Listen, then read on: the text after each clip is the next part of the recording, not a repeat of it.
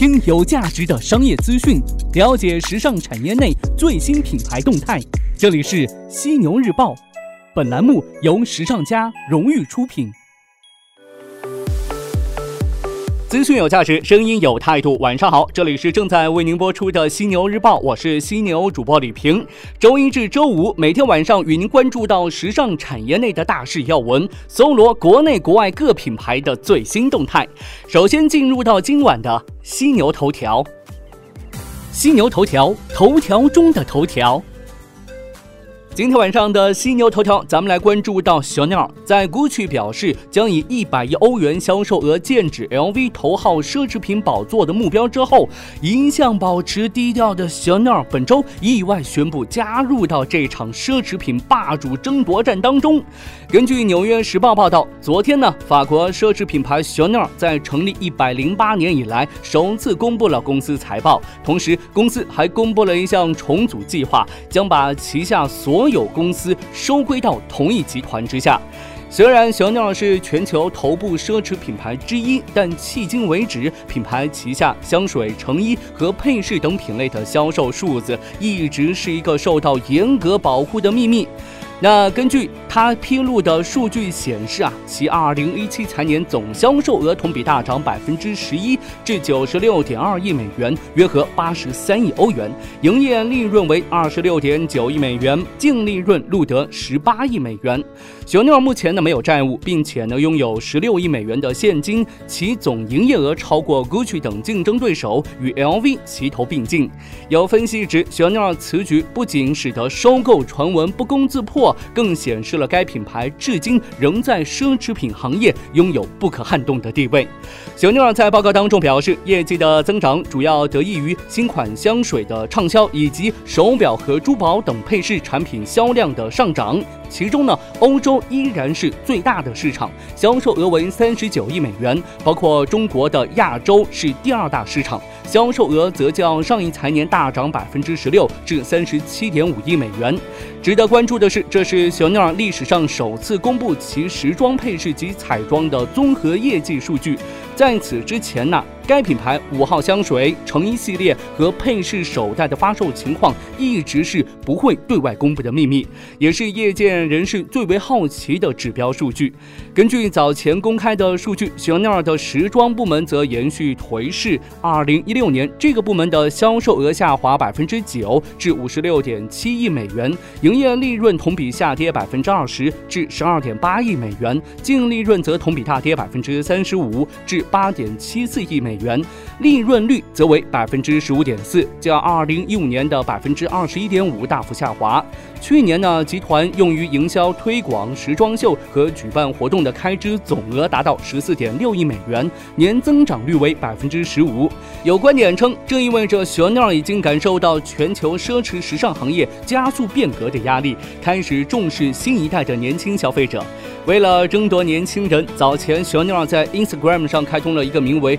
We Love Coco 的账号。用来搜集该平台上关于品牌美妆产品的买家秀。此外呢，在东京等地不断的开拓快闪店形式。在中国市场，小鸟加速布局美妆和香水业务。从去年的 Coco Cafe 咖啡快闪店到各式各样的线上 H5 推广活动，微信在线卖香水，再到今年在上海的 K 十一举办的可可小姐限时游乐厅彩妆快闪店，小鸟在美妆业务与消费者的沟通上实现了更直。直接的沟通。目前呢，小鸟集团主要由阿兰·维德摩尔和热拉尔·维德摩尔持有，暂未上市。那根据彭博社预计啊，维德摩尔兄弟两个人二零一六年股息分红是高达三十四亿美元。目前呢，他们的总财富合计约达到四百六十亿美元。二零一六年，小鸟原首席执行官穆林奇凯特因为与维德摩尔家族在战略方面产生意见分歧而被解雇。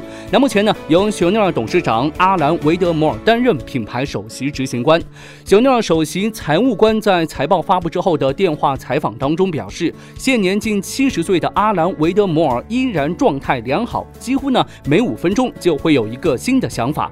不过，在谈及老佛爷卡尔拉格菲接替人选的时候，他拒绝做出回应。早在2010年，卡尔拉格菲曾在相关媒体的采访当中表示：“我签的是终身合同，所以主要看我希望谁来接棒。目前看来，我会说海德艾克曼比较适合。”随后呢，卡尔拉格菲钦定海德艾克曼为创意总监的新闻就铺天盖地。而目前，舍令原创意总监菲比费罗也被视为潜在的接班人之一。从数据层面来看的话，现在香奈儿已经成为全球收入最高的奢侈品牌之一，远超 Gucci、爱马仕等竞争对手。目前增长势头最猛的奢侈品牌 Gucci，虽然已经连续九季度领跑，去年销售额为六十二亿欧元，并反超爱马仕，但与香奈儿仍有着二二十亿欧元的差距。而深有意味的是格巨首席执行官马克·比萨利在上周为品牌定下了年销售额一百亿欧元的目标，意图。取代 LV 的位置。至于业界公认的全球最大奢侈品牌 LV，尽管其母公司 LVMH 从不单独公布具体业绩数据，但根据分析师预计，LV 去年收入约为八十亿至一百亿欧元之间。而随着 LVMH 规模的不断壮大，在去年以六十五亿欧元拿下迪奥和时装部门之后，关于 LVMH 老板伯纳德·阿诺特想要收购 Chanel 的传闻再度甚嚣尘上。去年底，曾有法国媒体报道，伯纳德·阿诺特正在与香奈儿持有人维德摩尔家族进行会面，试图收购香奈儿。虽然伯纳德·阿诺特表示集团从未与香奈儿进行接触，但依然阻挡不了行业对香奈儿是否能保持独立的前途的担忧。对此，香奈儿首席财务官在周四美国媒体的采访当中再三声明，香奈儿绝对不会出售，也不会寻求 IPO，这一点是不会改变的。他坦诚，集团内部对是否要公开业绩数据这一问题进行了长期的内部争议，但面对竞争越来越激烈的大环境，保守。不应该成为香奈儿进一步发展的绊脚石。与此同时，香奈儿还宣布了一项重大的重组计划，将把旗下所有业务规整到同一部门管理，以提升运营效率。香奈儿新总部位于英国伦敦，旗下所有业务部门共两万名员工都将在此一同工作。有业界人士认为，公开业绩的香奈儿无疑已经将旗帜插至战场示威。这场由 LVMH 与开云集团领跑的奢侈战争或将愈演愈烈。无论如何，全球奢侈品牌新一轮争夺年轻人的卡位战已经是开启了。前二十年，香奈儿可以是高枕无忧，但如今的世界变化太快了，墨守成规已经不是一种选择。奢侈品行业将是品味和个性的较量。您看好哪个品牌呢？头条过后，进入到资讯速递的板块，与您分享各品牌最新动态。首先来看到开云，全球奢侈时尚行业持续的变革，已经先后出售彪马、斯特拉、麦卡特尼等品牌的过去母公司，开云集团展现更专注奢侈品领域的决心。开云集团近日突然宣布，将持有的设计师品牌克里斯托弗·凯恩百分之五十一的股份出售给其同名设计师。那根据相关声明显示，开云集团正在与克里斯托弗·凯恩探讨。后者收回对品牌的全面控制的条件，双方将继续开展合作，以逐步实现股权转让。具体交易细节将于七月二十六号发布。克里斯托弗·凯恩于一九八二年在英国苏格兰格拉斯哥出生。二零零六年从中央圣马丁艺术设计学院毕业的克里斯托弗·凯恩和他的妹妹一同创立了同名品牌。二零一四年，克里斯托弗·凯恩品牌销售额为九百万英镑的销售，税前亏损则从二。零一三年的二百七十万英镑加剧至四百五十万英镑。鉴于克里斯托弗·凯恩业绩在开云集团的其他奢侈品部门当中占较小的份额，这一次分拆呢将不会对集团的盈利造成太大的冲击。菲拉格慕这边，日前呢，意大利奢侈品集团菲拉格慕的创始人家族兼大股东菲拉格慕家族宣布，将出售手中持有的该集团百分之三点五的股权。据交易员和消息人士透露，这一次股权交易价格为二十三点二五欧元每股，低于当天收盘价二十四点五三欧元每股。菲拉格慕家族通过控股公司持有菲拉格慕集团百分之五十七点七六的股权，但所有家族成员持有该奢侈品集团的股份加起来所占比例近百分之七十。消息人士透露，由于菲格拉木家族觉得集团股票的公众持股比例太低，希望通过这一次出售来增加公众持股比例。再来看到国内品牌达芙妮，仙侣集团达芙妮国际近日股价创历史新低，每股零点四港元，近一年来累计跌幅达到百分之五十点六，目前市值为六点六亿港元。根据相关数据显示，达芙妮二零一七年营业额同比大跌百分之十九点九，至五十二点一一亿港元，并第三年录得亏损七点三四二亿港元，累计亏损总额达到十九点三亿港元。此前公告显示，二零一七年。达芙妮核心品牌进关店一千零九间，由四千五百九十八间锐减至三千五百八十九间，其中呢，直营店关闭九百四十三间至三千三百零三间，加盟店减少六十六至二百八十六间。